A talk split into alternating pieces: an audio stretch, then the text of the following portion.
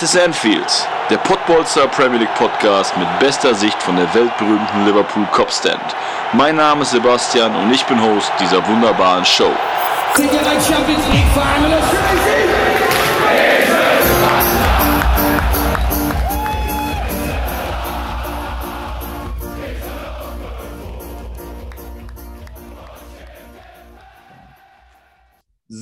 da sind wir wieder, der Premier League Podcast. Das ist Enfield. Und wir haben heute jemanden zu Gast, den äh, ich, eigentlich freue ich mich drauf. Ein Oberligaspieler, gerade schon ein bisschen gequatscht, ein guter Typ, alles wunderbar. Bis ich dann gehört habe, dass er Supporter von United ist. Da ist mir natürlich ein bisschen so die Kinnlade runtergefallen, aber mein Gott, dann habe ich gesagt, weißt du, weißt du was, wir machen uns da heute einen schönen Clash raus. Das Titelthema wird sein Liverpool gegen United oder United gegen Liverpool. Da bin ich mal gespannt, was der Herr da äh, gegen die Van Dijks und Manets, äh, unserer, äh, unser schönen Scouser, da zu bieten hat. Aber ich fange jetzt nicht mit dem Titelthema an. Ich fange direkt mal mit der Begrüßung an. Äh, lieber Dominik, ich grüße dich. Danke sehr.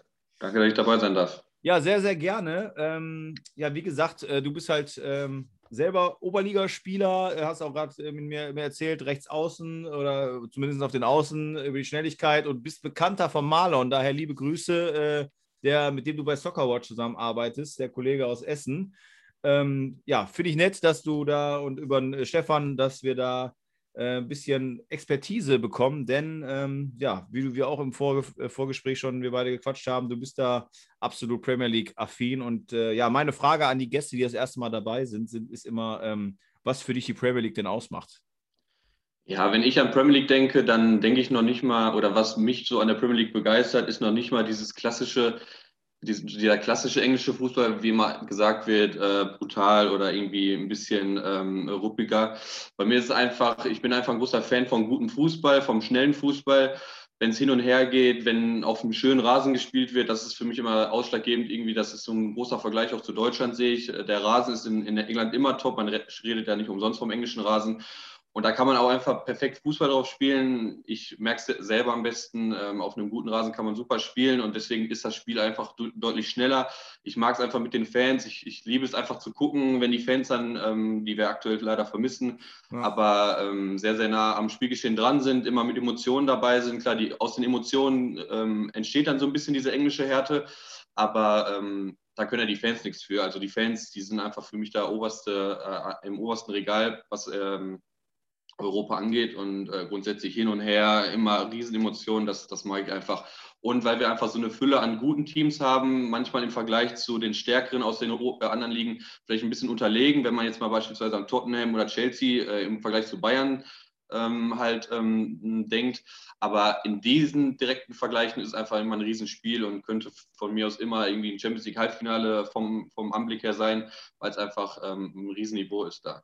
Ja, finde ich gut, dass du das äh, auch zum Intro sagst, weil muss ich sagen, jetzt äh, in Folge 25 sind wir mittlerweile, hab ich noch, haben wir noch nie den Punkt aufgenommen, dieses Thema englische Härte und dadurch, dass das Spiel halt auch, weil halt mehr laufen gelassen wird, nicht so oft unterbrochen wird. Und das ist natürlich auch ein Punkt, den sehe ich genauso, habe ich aber noch nie so formuliert oder hab, hab den Gedanken haben wir ja noch nie vorgeführt, dass man halt wirklich sagt, dadurch, dass nicht alles abge, abgepfiffen wird, ist halt logischerweise mehr Schnelligkeit im Spiel. Ne? Genau. Ähm, ja, cool. Ähm, ja, das Intro war jetzt äh, sehr ausführlich und wir wollen direkt in den Spieltag starten. Und ich, äh, mir juckt schon in den Fingern. Äh, man sieht ja auch schon, dass ich hier mit dem Liverpool-Trikot, was ich gerade noch spontan angezogen habe, eigentlich voller Kampfeslust bin. Aber wir wollen erstmal bei den sachlichen äh, Themen bleiben. Der Spieltag 31 hat einiges zu bieten gehabt. Ähm, unter anderem ein Überraschungssieg von den Bielsa Boys von Leeds United gegen City. Ähm, ja, jetzt einfach mal so als Frage: äh, Du als Sportler, selber als Fußballer, spielst ja hoch. Äh, wie kann sowas passieren, dass äh, so eine Mannschaft wie City, die davor alles wegbombt, dann gegen den Zehnten auf einmal 2-1 verliert? Ja, passieren kann sowas immer. Besonders, man sagt ja, im Fußball kann alles passieren. Ähm, auch City hat mal einen schlechten Tag. Man redet ja immer von äh, gute oder schlechte Tage. Äh, mhm. Da haben sie einfach so einen schlechten Tag erwischt. Ich habe das Spiel, glaube ich, die letzten 20 bis halbe Stunde habe ich, äh, Minuten habe ich mir angeschaut. Äh, es war halt sehr, sehr viel äh, Ballbesitz, Man, äh, Man, City, so wie man es auch einfach kennt, ähm, mhm. waren sogar in Überzahl dann, ja. haben es aber einfach nicht äh, über die Linie bekommen. Ich, ich, mag das Offensivspiel von City sehr, sehr gerne, spielen immer ähm, auf die Grundlinie, dann querlegen, das ist irgendwie so Peps Spiel, aber auch äh, Spiel von Bielsa finde ich halt sehr gut. Ich habe mir mal eine, eine, Doku von ihm angeschaut oder von Leeds dann, wo sie noch, glaube ich, äh, in der zweiten Liga gespielt haben. Mhm er hat einen, ist ein riesen Fuchs und ein riesen Fußballtrainer und der hat da schon einen Plan. Ja, und wie es dann so kommen musste, sind eigentlich zufrieden mit einem 1-1 und äh, dann irgendwie am Ende noch so ein Lucky Punch. Darauf pocht äh, so eine Mannschaft, glaube ich, dann immer am Ende auch noch, dass man irgendwie dann so den letzten äh, Schritt irgendwie noch gehen kann in diesem Spiel, wenn City vorher alles verhauen hat. Und dann hat man einfach, muss man ein bisschen auf, aufs Glück hoffen auch. Ja, definitiv. Und man muss dazu sagen, wie du schon sagtest, 45 Minuten die rote Karte für Leeds, wo man eigentlich denkt, okay, jetzt passiert das, was immer passiert. Ja. Dann City spielt sich nachher in der zweiten äh, Halbzeit durch den Ballbesitz Fußball halt, äh, in Rausch und dann kann man halt gerade mit einem Mann weniger nicht die Kette hinhalten. Äh, wen man mal da rausziehen muss, ist, ich meine, muss ich sagen, vor, diesem, vor dieser Saison überhaupt noch nie bei mir auf dem, auf dem äh, Tableau gewesen. Äh, Stuart Dallas, der äh, jetzt sieben Saisontore hat, der zweimal getroffen hat, also einmal in der Nachspielzeit, wie du schon sagtest, ähm, ist im Jahr 2015, sehe ich jetzt gerade, von Brentford nach Leeds gegangen für 1,9 Millionen. Das sind halt auch so Spieler, ähm, ja, es wird halt oft gesagt, ja, Premier League immer nur Kohle und da werden welche für 40, 50 Millionen transferiert. Das sind natürlich auch Stories, dass so ein Mann, der mal 2 Millionen gekostet hat vor fünf Jahren, äh, halt gegen City einfach mal ja, einen Unterschied machen kann. Das ist für mich als Fußballromantiker immer eine schöne Geschichte. Aber ja, gut, am Ende des Tages für die Premier League jetzt, ähm, das äh, 2-1 wird, glaube ich, City jetzt nicht mehr aufhalten. Oder glaubst du, da wird jetzt noch groß was passieren? Ne? Wir sind ja heute nee, äh, Mittwoch 19.15 Uhr. Äh, gleich ist ähm, Champions League. Äh, es sei denn, äh, weiß ich nicht, Haaland äh, schenkt den heute fünf Stück ein und die gehen alle mit einem psychischen Schaden vom, vom Platz. aber die Wahrscheinlichkeit ist niedrig, oder, Dominik? Ich glaube, das lässt sich City auch nicht nehmen. Also ich habe gerade gelesen, wurden irgendwie auch wieder gestört äh, heute Nacht im Hotel oder so von Dortmund-Fans. Sowas soll okay. ja jetzt häufiger vorkommen. Ja. Aber ich glaube, äh, da wird nichts, nichts passieren. Kann aber durchaus sein, auch eine Dortmunder Mannschaft kann an einem guten Tag, glaube ich, jede Mannschaft schlagen. Haben da auch noch mal ein Auswärtstor geschossen, aber ähm, ja, wichtiges Auswärtstor. City äh, sollte das schon machen, glaube ich. Ja, die haben ja ein Spiel mehr, haben neun, äh, elf Punkte Vorsprung. Ähm, gut, wenn jetzt deine Mannschaft United äh, ist ja die einzigen, die doch da rankommen, weil Leicester ist schon zu abgeschlagen, aber wenn United das Spiel gewinnt, dann hätte man halt äh, äh, sieben Punkte, nee, Quatsch, acht Punkte dann Unterschied. Wenn ich jetzt nicht, ja, äh, ja genau, acht Punkte Unterschied.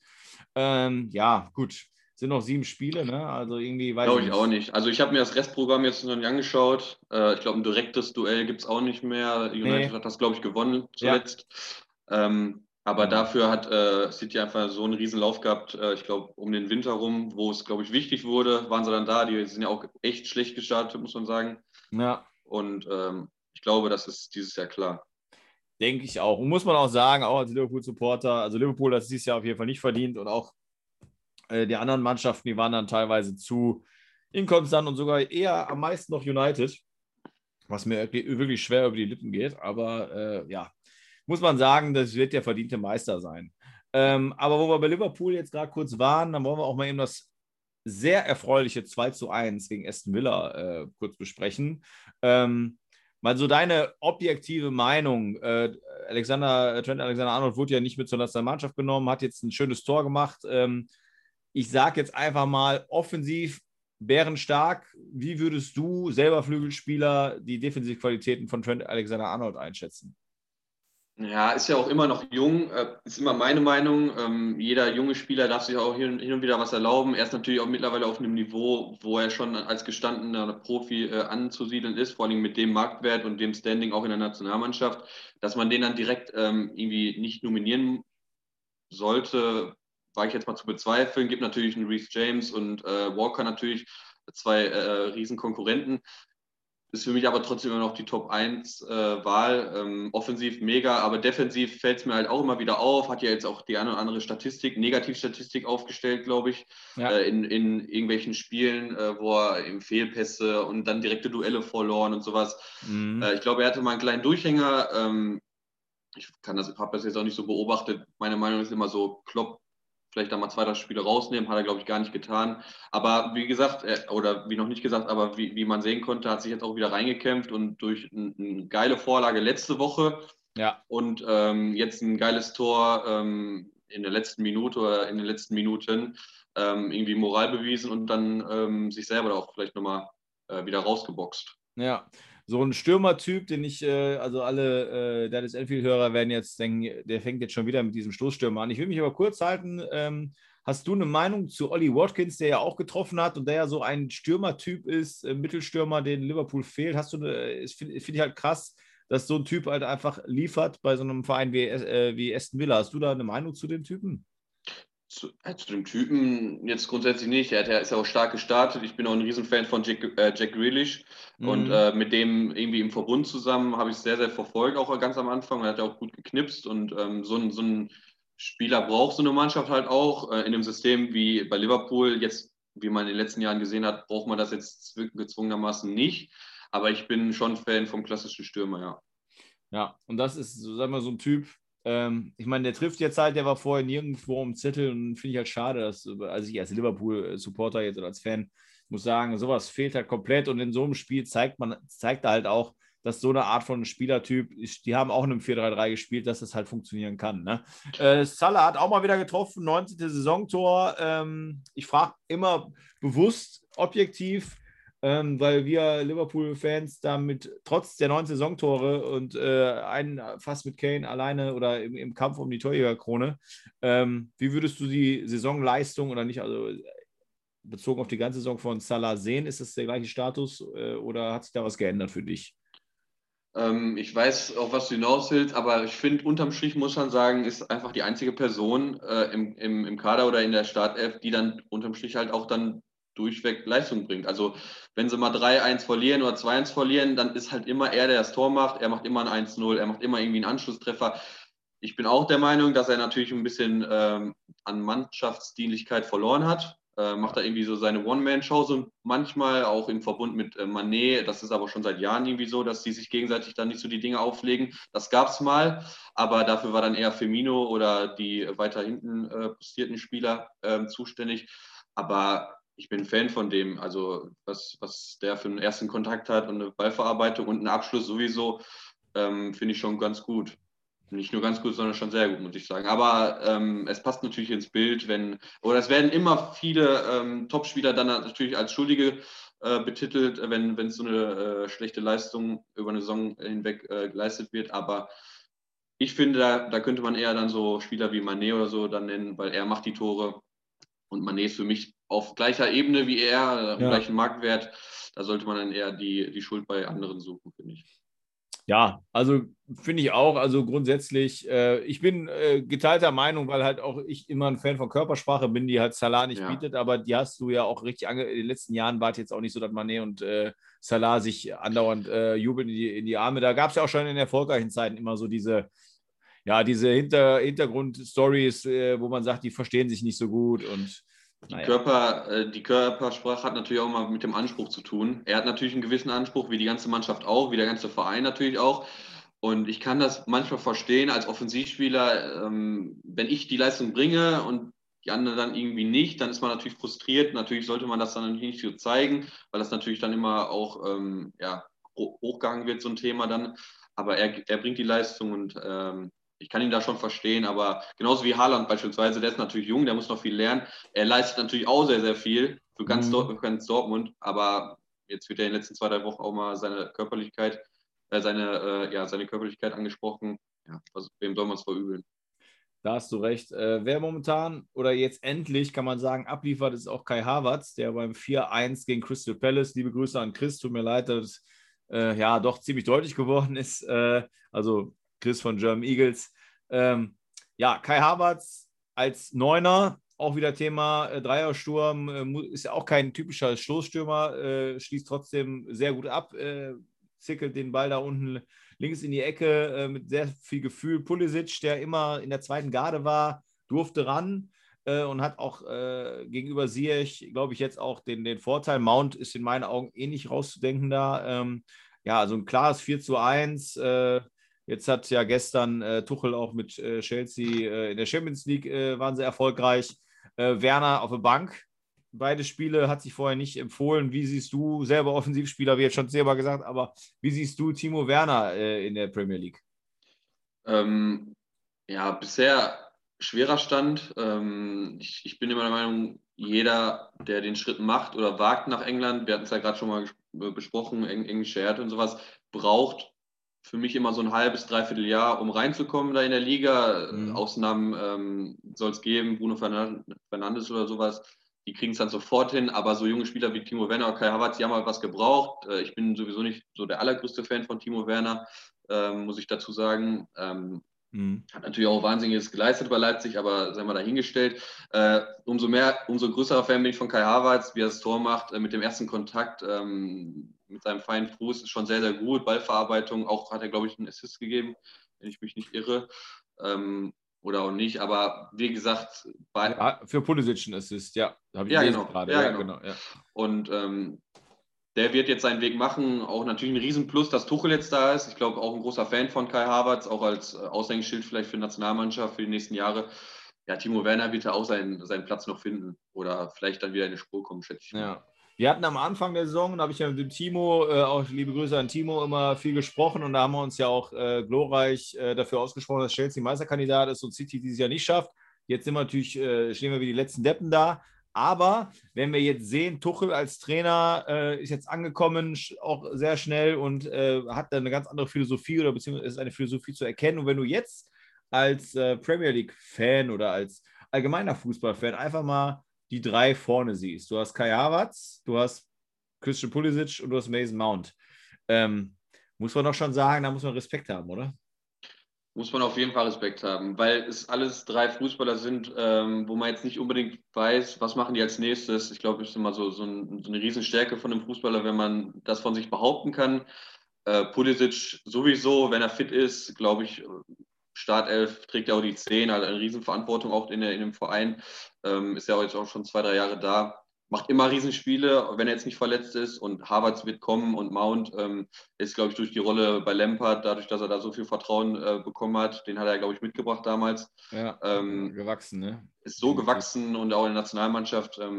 Macht er schon gut auf jeden Fall. Ja, und wenn du da mal Verletzungspech hast, was man sehr wahrscheinlich in der Saison immer hat, ja, dann kommt halt ein Tammy Abraham, den man völlig ja. vergisst, dann Timo Werner haben wir angesprochen. Du hast immer noch einen Olivier Giroud, der immer liefert, wenn er spielt, aber jetzt dann im nächsten Jahr, der wird, wird ja auch nicht jünger, ob der noch genauso ist, aber es wird ja auch wieder gesprochen, dass da im Sturm sogar noch nachgelegt werden soll. Also ich ja. sag mal an die Liga, ähm, ich will es natürlich nicht, aber wenn die so weiter äh, Gas geben und der Tuchel da seinen, seinen Fußball durchsetzen kann, ich glaube, dann werden wir die definitiv unter den ersten drei nächstes Jahr sehen. Das ist jetzt einfach mal so eine, so eine Prognose, die aber muss nicht besonders Muss ein Timo Werner nur gucken, dass er da irgendwie schnellstmöglich wieder rankommt.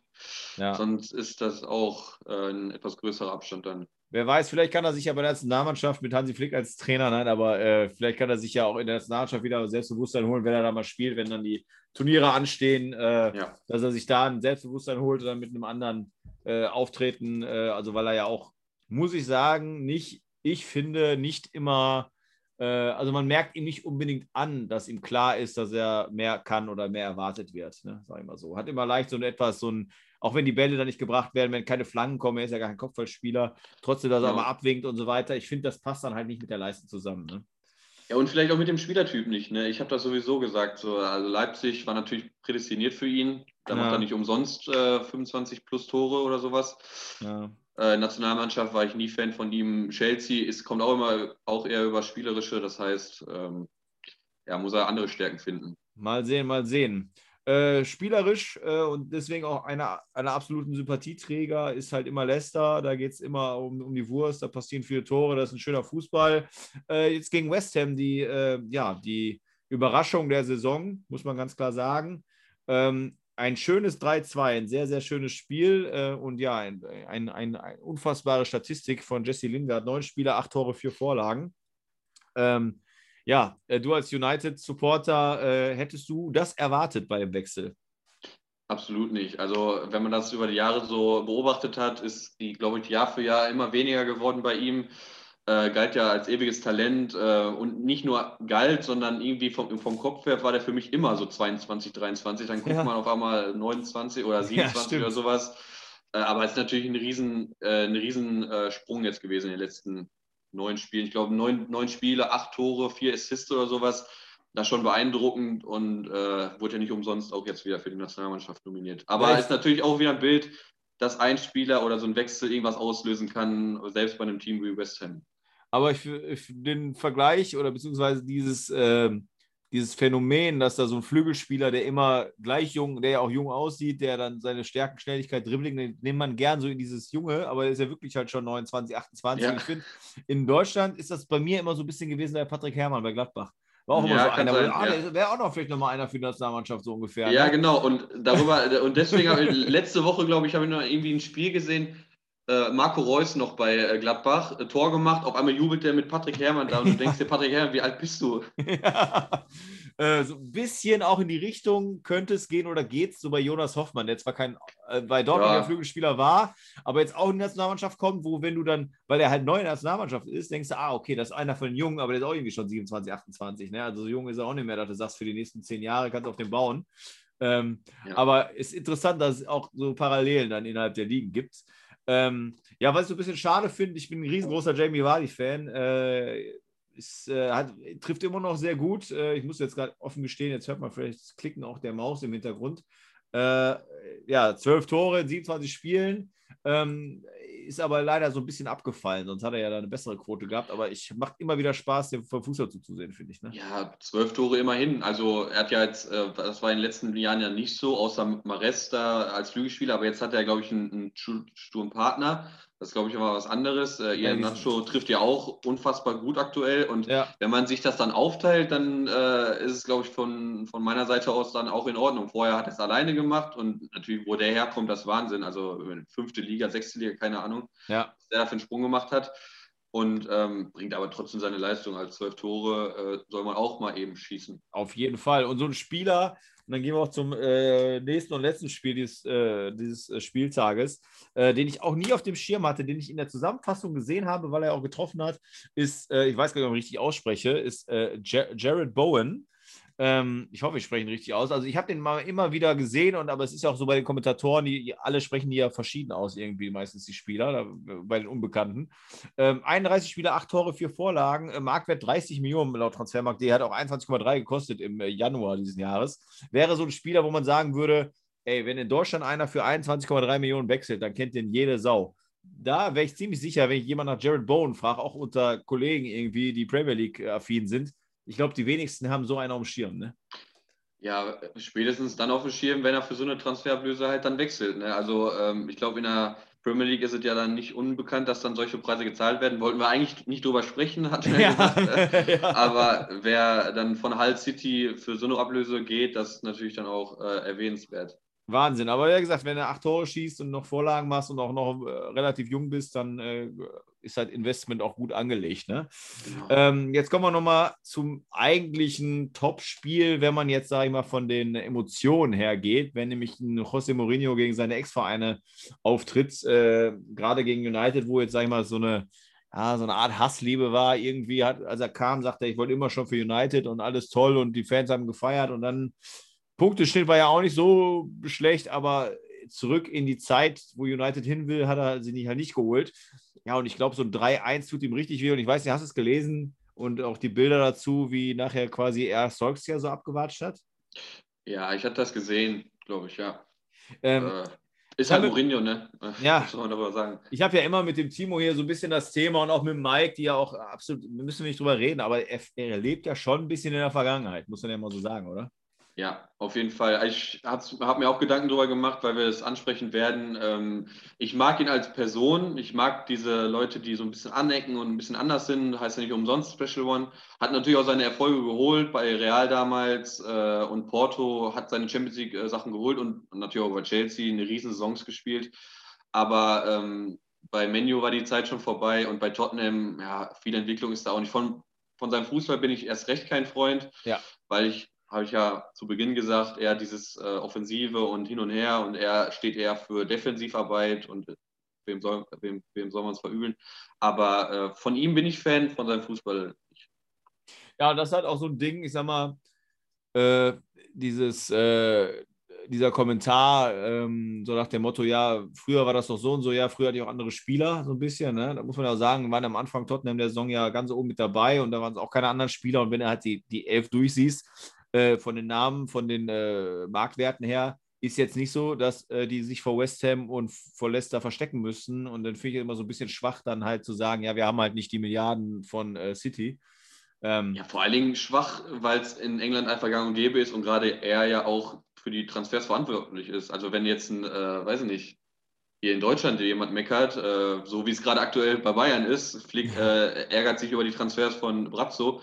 Aber da ist es ja so, er ist dafür verantwortlich und äh, Tottenham ist ja auch jetzt kein, ähm, kein kleinerer Verein. Auf gar keinen Fall. Ne? Wie gesagt, äh, wenn du die Namen durchsiehst, müssen jetzt nicht durchgehen, haben wir schon öfters auch hier gemacht im Podcast. Auch Heuberg ist ja so ein Transfer gewesen, der sich gewünscht hat. Also da, da muss man sich nicht, äh, also wenn du dann 1-1 machst, was wir gleich mit United und Liverpool machen werden, so ungefähr, wenn du das mit äh, den eben genannten Vereinen machst, ist nicht so, dass man sagt, oh, Tottenham ist drunter. Ne? Äh, Nochmal zum Spiel selber.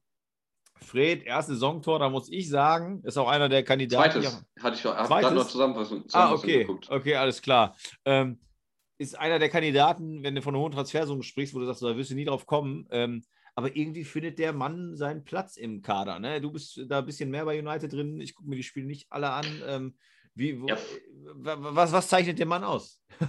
ja, aktuell sehr viel. Ähm, zentrales Mittelfeld ist ja sowieso ein Thema. Ich habe den Transfer von Van der Beek damals sowieso, also sehr gefeiert, weil ich ihn sehr mag als Spieler. Kommt gar nicht zum Zug, weil einfach Leute wie McTominay oder Fred einfach ihren Stiefel runterspielen und sehr, sehr souverän auch spielen. Er ist ein riesen, äh, äh sehr, sehr ballsicher äh, linker Fuß, McTominay rechter Fuß, glaube ich, immer eine, immer eine, ganz gute Mischung. Mhm. Und wie er das Tor auch wieder macht, äh, beziehungsweise nicht wieder, aber wie er das Tor macht, er leitet es mit einem doppelten Doppelpass durch die ganze Abwehr irgendwie ein und ist dann auch noch im 16er vorhanden. Also Cavani schließt ja ab und äh, Loris hält noch ganz gut und dann noch dann da zu sein, äh, zeichnet äh, so ein Spieler dann auch aus und äh, ansonsten er strukturiert das Spiel ganz gut und er nimmt dem Pogba sehr, sehr viel äh, Arbeit ab, damit, damit Pogba einfach vorne irgendwie mitspielen kann und äh, seine Qualitäten unter Beweis stellen kann, so wie er es auch dann gemacht hat im letzten, ähm, beim letzten Tor.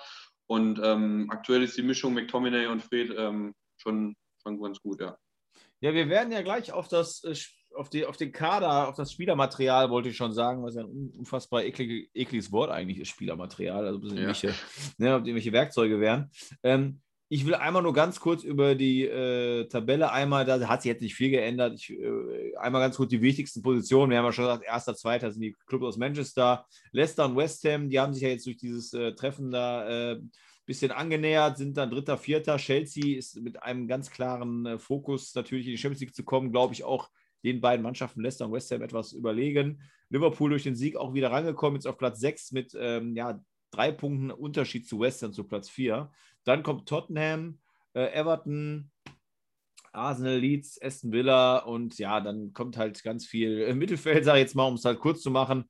Äh, Fulham kann sich immer noch Hoffnungen machen, aber West Brom und äh, Sheffield sind, haben wir letzte Woche schon gesagt, adieu. Und Newcastle, Burnley und Brighton vielleicht sind so die Mannschaften, die sich ja so ein bisschen äh, noch Gedanken machen müssen, dass sie jetzt keine Negativserie hinlegen. Ähm, ja, und das ist dann der Tabellenüberblick äh, gewesen und wir kommen jetzt zum Titelthema. Ich habe ja extra, äh, wie man vielleicht hier sieht, das Liverpool-Trikot angezogen. Ähm, deins haben wir ja, oder hast du mir im Vorfeld erzählt, ist zu klein geworden. Hast äh, zu viel zu, Kollega-Transformation, zu viel Massephase gehabt. Genau. Ähm, äh, von, von Salat, äh, viel zu viel Salat gegessen, dann schrumpft der Bizeps. Oder du musst Salat essen, dann schrumpft der Bizeps und dann passt du wieder in ein United-Trikot. Aber United ist ja jetzt wieder eine große Nummer, nachdem in den letzten Jahren immer so ein bisschen ähm, ja, drüber gelächelt wurde. Lassen wir uns doch mal ganz klassisch anfangen im Tor. Wenn du sagst, Alison Becker versus De Gea oder jetzt Henderson, würde ich jetzt erstmal den United-Fan fragen, wen siehst du denn bei United als Nummer 1 für die nächsten Jahre? Für die nächsten Jahre auf jeden Fall Henderson. Also hat sich jetzt auch äh, gezeigt, ähm, hat ja das Vertrauen in den Premier League-Spielen bekommen. Äh, sollte auch, glaube ich, dabei jetzt bleiben. Ich habe mal irgendwie mhm. jetzt äh, nicht, weil ich was gehört habe, sondern durch die Kommentatoren was gehört. Äh, intern soll wohl schon äh, klar sein, dass ab nächster Saison Henderson da seinen äh, Platz bekommt. Äh, De Gea ist leider mittlerweile immer äh, für Patzer gut. Ähm, bin ich auch der Meinung. Ähm, ich kenne ihn noch aus Zeiten, wo er der beste Torwart bei FIFA war und auch dementsprechend der beste Torwart auf der Welt war, ähm, als Vergleich jetzt. Und die Zeiten sind leider vorbei und ähm, dafür gibt es dann neue. Also findest du, es gab eine Phase, wo De Gea besser als Neuer war?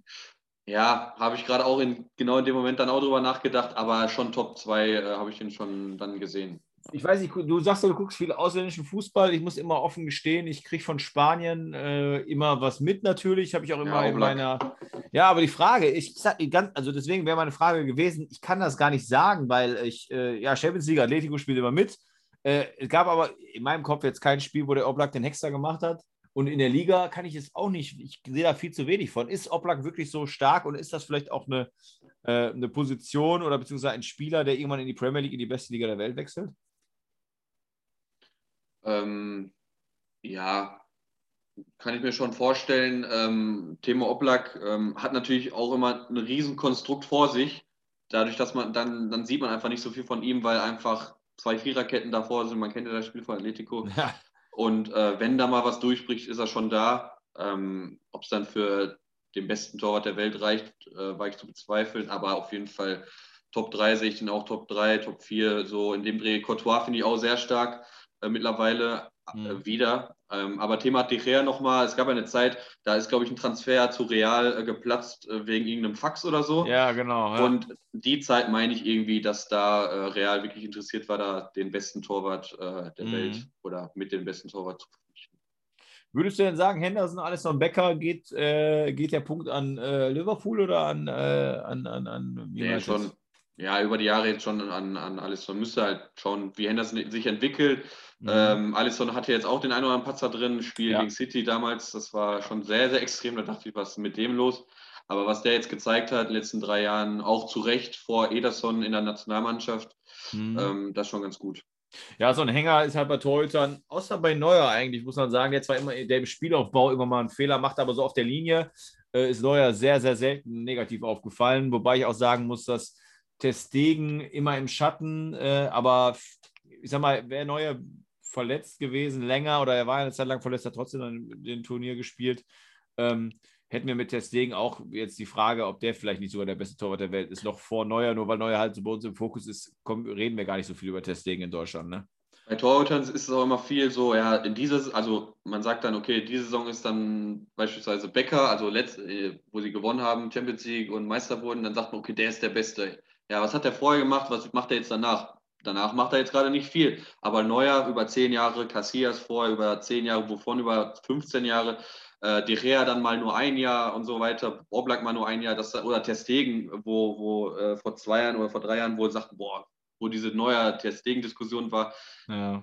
für mich ganz klar Neuer. Also was der über Jahre halt macht und jetzt schon wieder, auch äh, nicht umsonst wieder Welttorhüter geworden, ja, ist, schon, schon äh, das stimmt. der ist schon krass. Ähm, ich denke mal, äh, Van Dijk und Maguire, da wollen wir uns jetzt äh, nicht lange drüber unterhalten. Äh, da wirst du mir einig sein, dass wir da klar bei Liverpool den Punkt sehen, ne? Ja. Äh, genau, also wie gesagt, müssen wir nicht lange darüber unterhalten. Ich finde, Maguire ist zwar in der öffentlichen Wahrnehmung äh, halt oft auch unterschätzt, aber gut, gegen Van Dijk kommt da nichts an. Aber was wichtig ist oder was interessant ist, ist halt die zweite Reihe. Ähm, Victor Lindelöf hat sich ja auch nicht schlecht entwickelt. Ähm, und jetzt müssen wir halt sagen, bei Liverpool gerne würde ich davon sprechen, dass wir jetzt sagen, ja, Matip und auch Gomez, aber die sind eh immer verletzt. Halt momentan haben wir ja das Problem, dass wir mit Kabak jemand Junges, der frisch in die Premier League gekommen ist, der ja gegen Real äh, auch äh, in der Champions League klar seine Grenzen aufgezogen hat. Phillips, der aus seinen relativ, also auf diesem Level, relativ, also ist ein guter Spieler, auf dem Level aber limitiert. Er holt das Beste raus, kämpft sich immer rein, aber ist halt auch keiner für die äh, Zukunft. Und da muss ich sagen, da hätte ich jetzt, äh, würde ich mich ein bisschen schwer tun zu sagen, dass Lindelöf oder Bai schlechter sind als, als Kabak. Nee, ähm, Lindelöf und Bailly sind für mich auf einem Niveau, ähm, machen beide immer Riesenspiele. Besonders Bailly finde ich sehr, sehr robust und mhm. immer sehr, sehr präsent auch auf dem Platz. Das merkt man, bekommt dafür auch ein bisschen zu wenig Spielzeit, meiner Meinung nach. Weiß jetzt aber auch nicht, was die Verletztenakte da sagt. Ähm, aber im Vergleich zu Liverpool aktuell schon die Nase vorn. Ähm, Transfer von Kabak, ich bin ja auch selber Schalke-Fan. Ähm, ja, du Armer. äh, bin ich, ähm, habe ich ja, als gut erachtet, äh, für, für Klopp auch als, als guten Spieler ähm, empfunden. Leider aber ähm, die Situation nicht optimal gewesen, dadurch, dass er jetzt sofort äh, so viel Verantwortung übernehmen musste. Klopp-Transfers sind dann eher immer so, ja, ranführen, ähm, hier mal eine Minute, da mal ein Einsatz und so weiter, mal äh, im Ligapokal und so weiter. Das ist aktuell nicht möglich und deswegen ähm, ist es auch aktuell so eindeutig, äh, dass gesagt wird, boah, der Kabak ähm, hat da so einen Hänger drin und so eine Scheiße. Aber nee, kann ich gar nicht so viel drüber sagen, weil er ist noch jung, er kann sich sowas erlauben eigentlich, aber dafür bekommt er einfach zu viel Spielzeit, aber auch also gezwungenermaßen zu viel Spielzeit. Mhm. Ja, deswegen ja, okay, sehe ich auch so. ist, ähm, ist noch nicht angekommen, deswegen muss man halt sagen, auch aus Erfahrungsgründen hat Lindorf ist jetzt und bei I sind halt schon zwei, drei Jahre in der Premier League. Geben wir mal den Punkt dahin. Jetzt bin ich mal gespannt, weil ich in meinem Kopf kann von vornherein schon mal sagen, defensiv, offensiv muss man das eigentlich trennen. Ich sage einfach von Anfang an meine Meinung, wir gehen jetzt auf die äh, Außenverteidigung ein. Wenn du Luke Shaw und Wisaka hast, im Defensivverhalten ist, äh, sind beide United-Spieler besser, im Offensivverhalten sind beide Liverpool besser. Also würde ich sagen, dann unentschieden. Wie siehst du das? Ja, unterm Strich schon. Kann man natürlich auch wieder ein Thema aufmachen, aber ich glaube schon. Also Shaw, was der, wie der sich entwickelt hat nach der Verletzung, da habe ich ja, letzte Woche noch ein Bild gesehen. Also, dass der überhaupt noch auf dem Platz steht und äh, One äh, Bisaka ist, glaube ich, einer der besten ähm, Defensivspieler äh, oder was die direkten Duelle angeht der Liga, meisten Tacklings und sowas.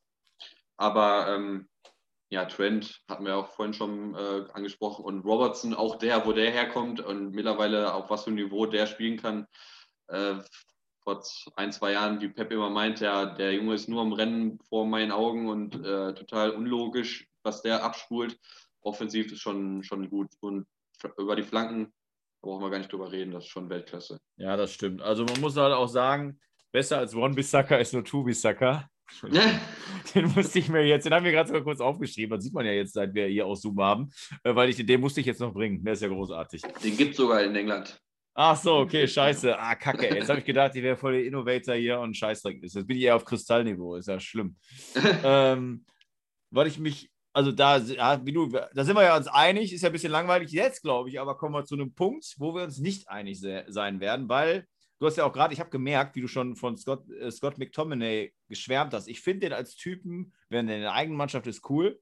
Ich finde aber, ein Curtis Jones ist aufgrund seiner Spielanlage definitiv der bessere Sechser. Jetzt bin ich gespannt, ob du da d'accord bist oder sagst, McTominay mit seiner Körperlichkeit ist da wichtiger. Ähm, ja, ich bin auch ein Riesenfan von äh, Curtis Jones, auf jeden Fall. Er sollte für mich auch äh, immer mehr Spielzeit bekommen. Kurz, äh, oh, ich bin, also ich bin Wiggy-Fan. Das, was der Junge drauf hat, ist schon sehr, sehr gut.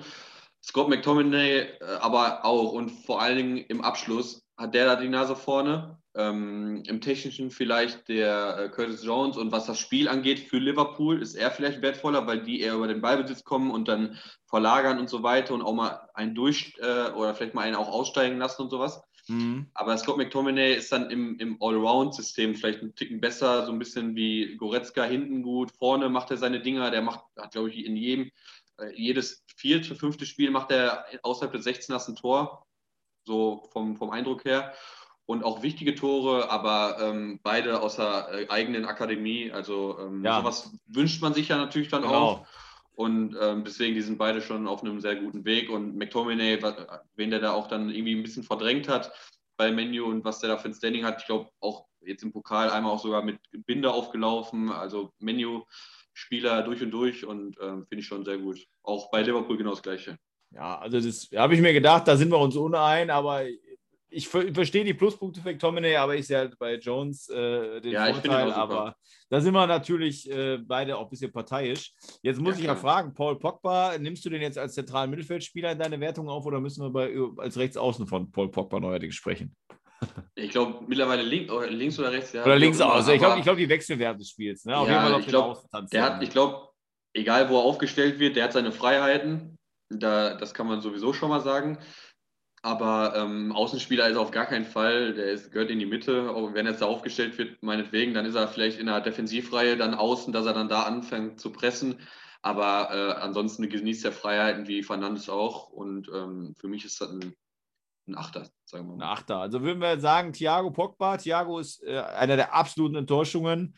Ähm, deswegen muss ich sogar von meiner Seite aus leider sagen, wenn wir dieses Duell nehmen würden, Pogba leider Nase vorne, leider, leider in der jetzigen Form. Aber jetzt. Sagen wir aktuell, genau. Jetzt bin ich gespannt, weil jetzt kommen, glaube ich, unsere, ja, sag ich mal, Herzensspieler. Und da muss ich natürlich von der Offensivleistung sagen, kann man Bruno Fernandes oder nennst du ihn Fernandes als United-Fan, ich weiß es nicht, und Henderson. Und da ist wieder das Thema Herzblut.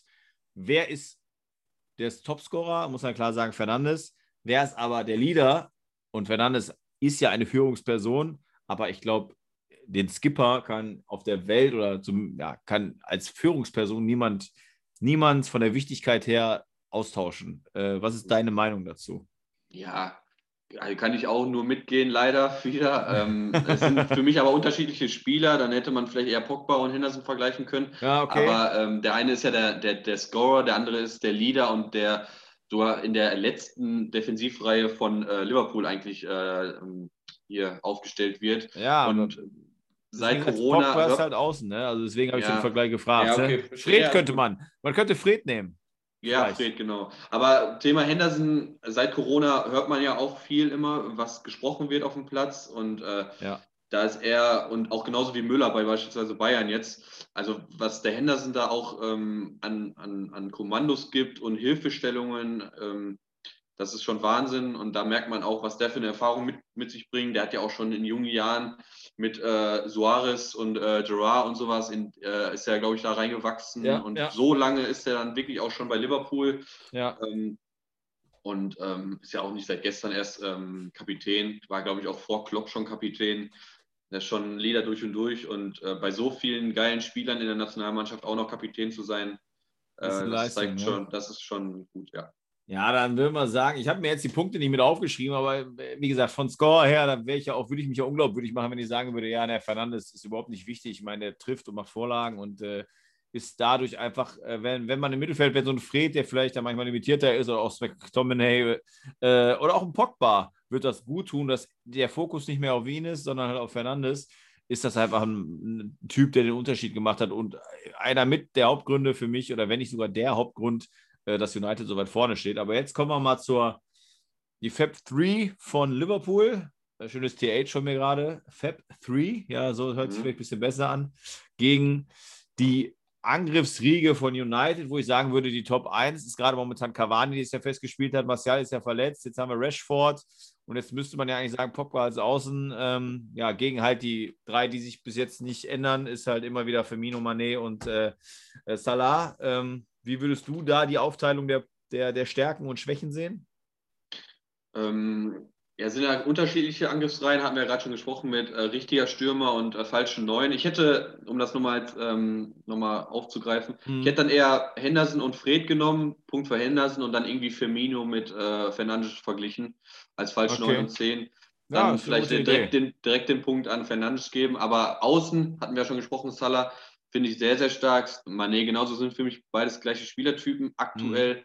wenn man jetzt links nimmt, ähm, ich glaube, links ist Rashford schon häufiger äh, anzusehen wie Pogba. Ja. Ähm, dann Rashford, Mané, aktuell wirklich Rashford.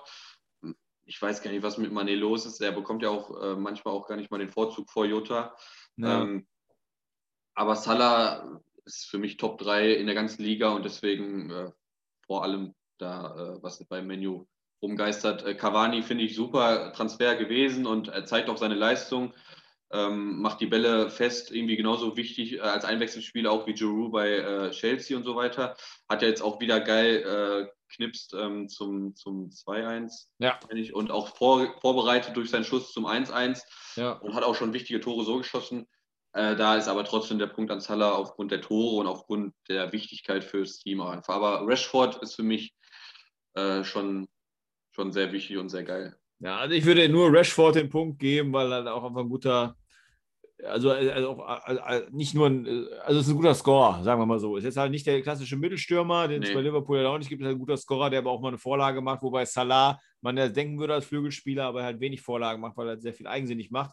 Also ich sehe da immer noch die Fab 3 vorne, aber was ich sagen muss, ist halt die zweite Offensivreihe. Äh, James ist ja verletzt, aber hat gut gespielt, wenn er gespielt hat und hat vor allen Dingen Mason Greenwood. Und was mir halt auch echt extrem gerade auffällt, weil ich es offen habe und weil wir gesagt haben, äh, wir müssen da ja auch vielleicht mal ein bisschen objektiv sein und äh, an die Zukunft denken. So ein Salah, ein Mané, äh, die gehen halt stark auf die 30 zu. Ähm, äh, Jota hast du gesagt, zum Glück 24, der kommt da immer mehr ran und man sagt ja schon lange Salah oder Mané oder eher Salah, dass da vielleicht mal ein Wechsel stattfindet. Firmino wird auch 30 dieses Jahr. Während Mhm. du halt bei äh, United mit Rashford, James, Greenwood, äh, Martial noch Leute hast, die alle unter 25 sind. Ne? Äh, da ist Genau. die Zukunft natürlich äh, gut aufgebaut. Das ist Finde ich ist auch. Ne? Aber am Ende bleib, sind wir uns ja doch noch, dennoch einig, dass halt äh, Liverpool halt einfach der schönere Club ist. Ne? Gehe ich nicht von aus. Ich habe auch den größten Wunsch, äh, wirklich mal ins Old Trafford zu gehen. Würde ich, dem, würde ich Enfield äh, bevorzugen, wäre aber für mich die zweite Wahl. Aber ähm, ja, um den Bezug so ein bisschen zum Menü zu erläutern, ich will mich nicht als ähm, wie man das dann oft sagt, so Ronaldo-Fanboy äh, betiteln. Ja, okay. Aber ich bin halt erst 24 und ich bin halt damit groß geworden mit diesem Spieler und ja. er war bei Menu und war einfach der beste Spieler der Welt. Und es genauso gut ist in Spanien Real Madrid für mich das Team äh, Nummer eins.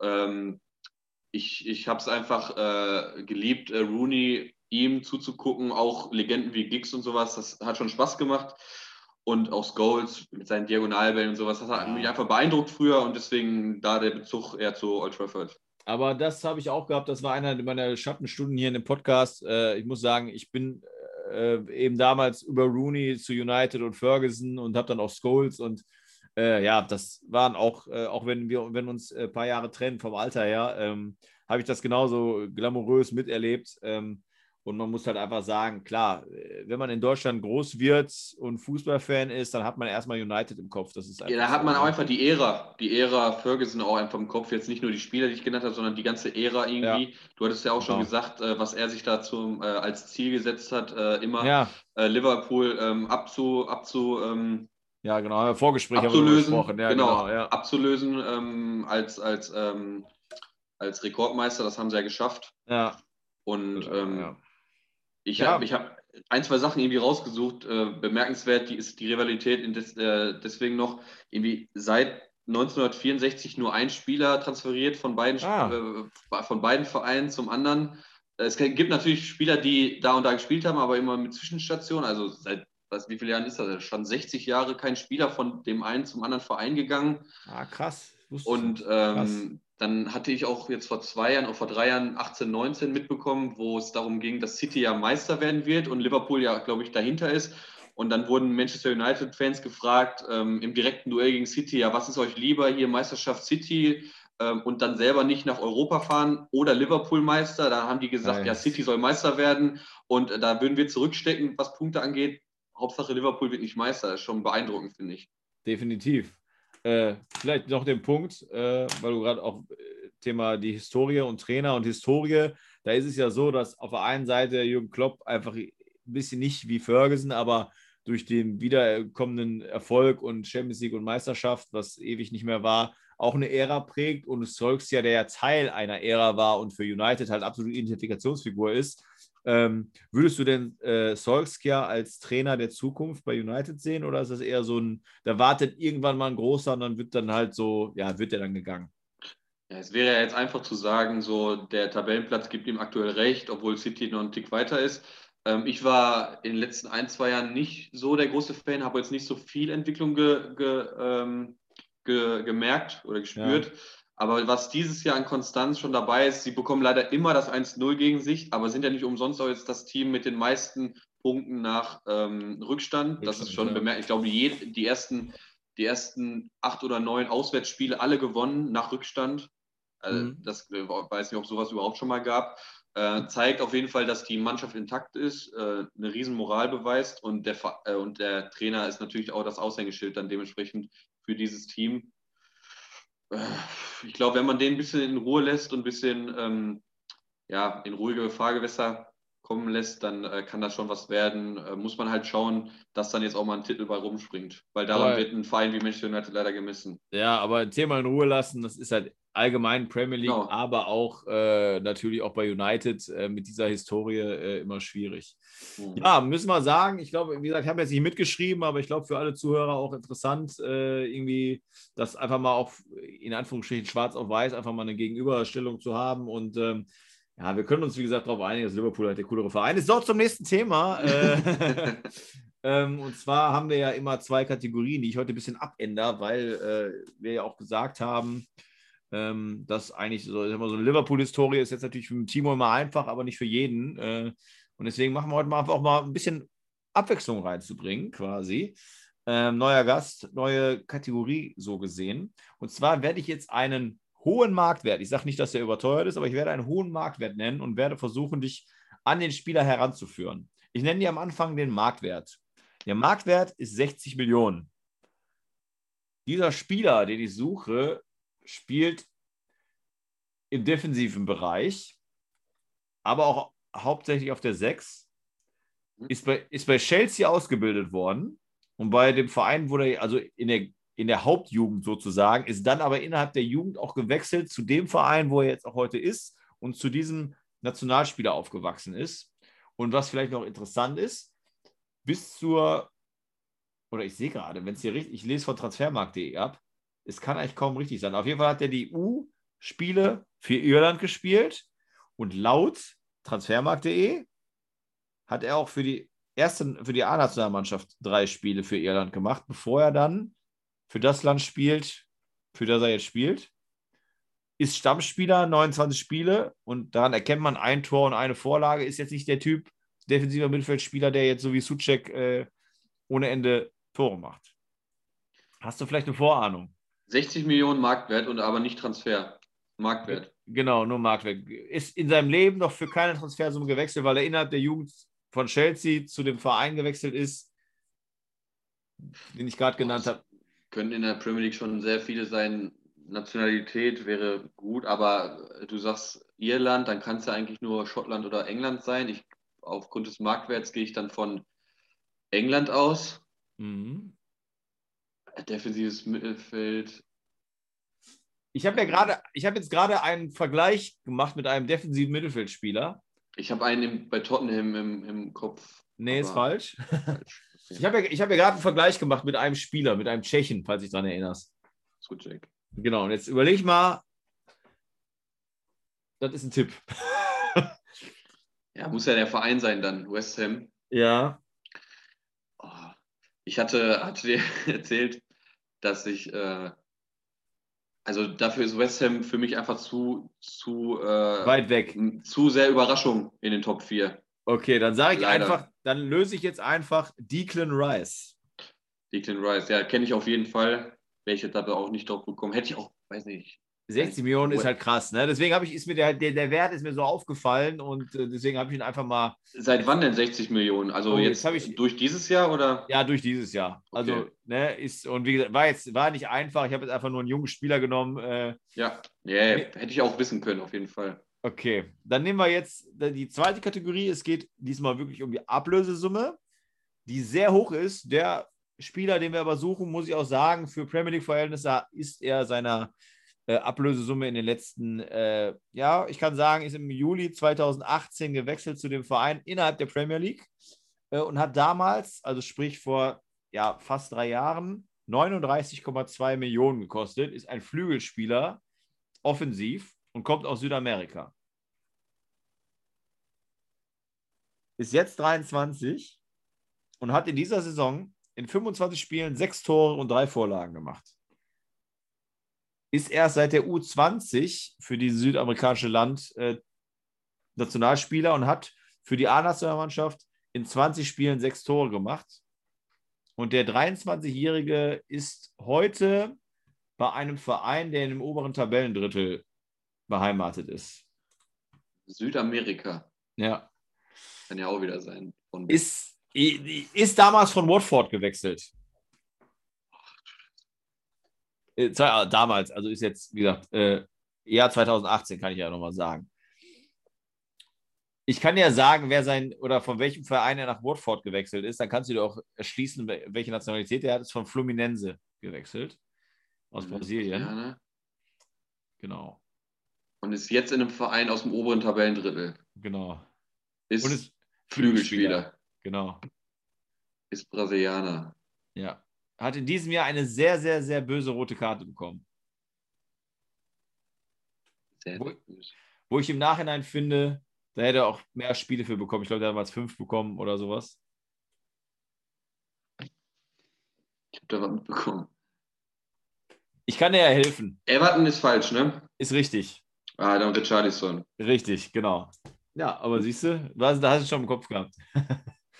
ja, Ja. sehr, sehr gut. Also der erste Declan Rice, muss man sagen, 16 Millionen ist auch, deswegen habe ich ihn ja auch gewählt, ist schon eine krasse Summe für so einen Spieler. Und bei Richard Lisa bist du da drauf gekommen. Von daher mit Bravour gelöst.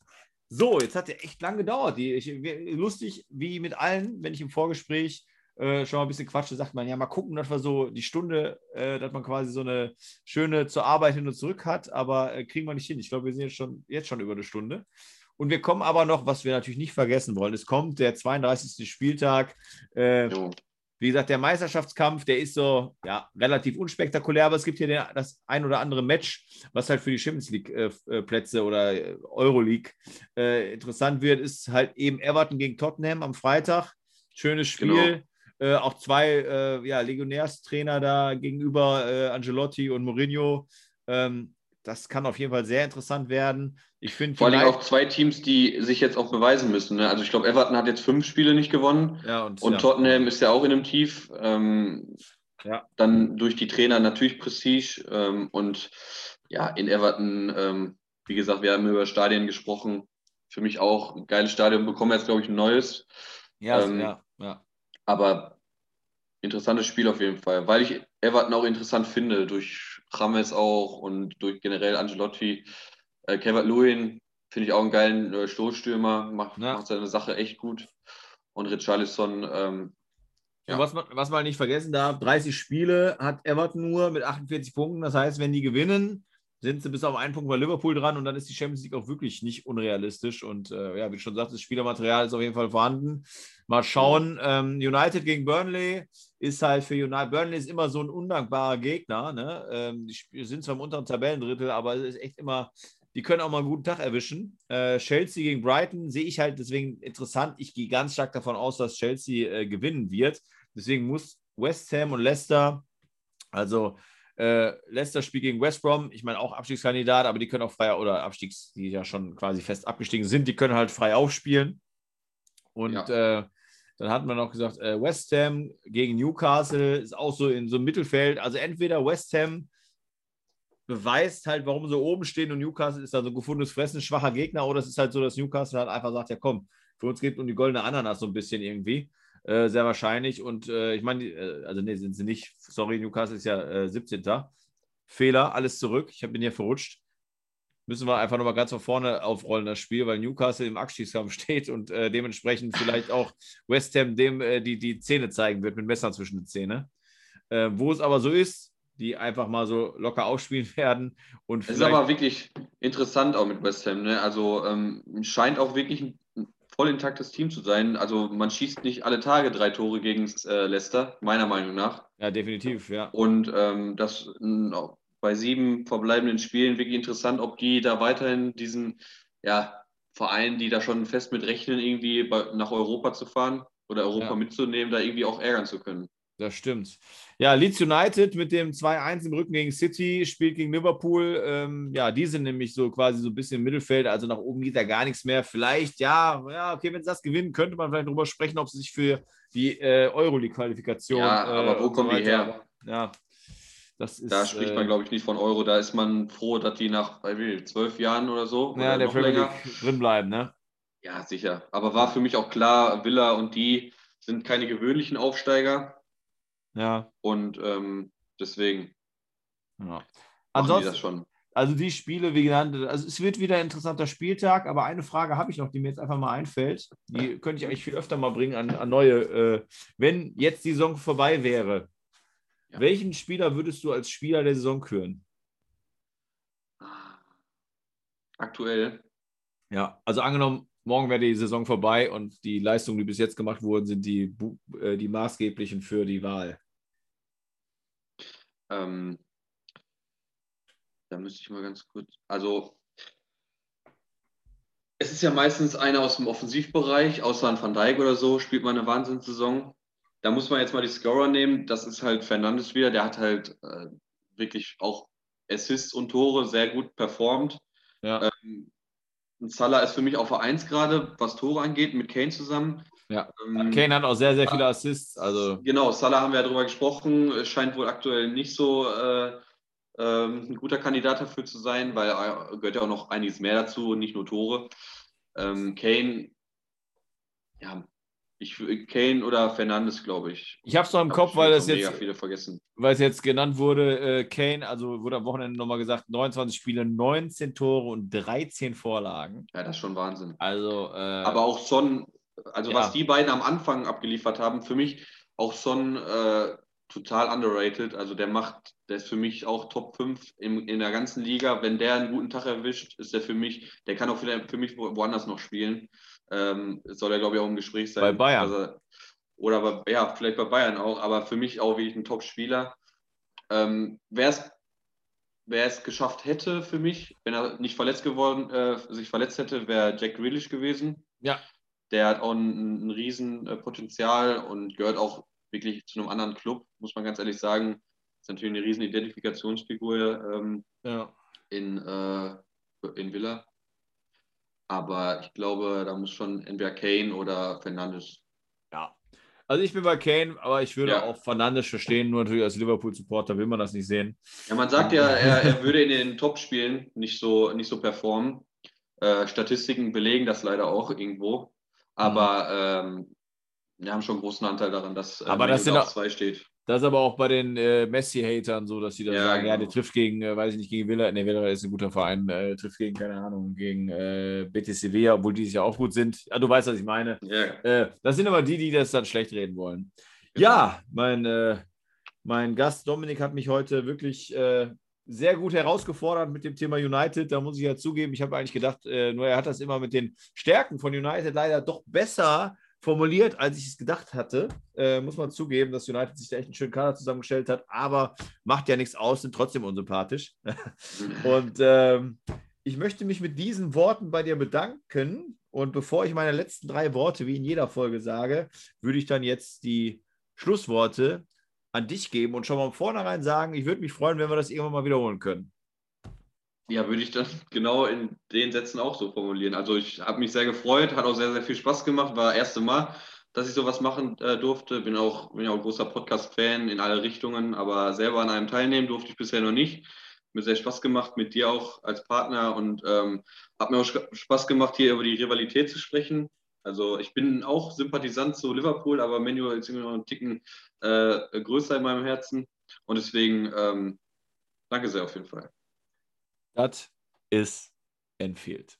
When you walk through a storm, hold your head up high and don't be afraid of the dark.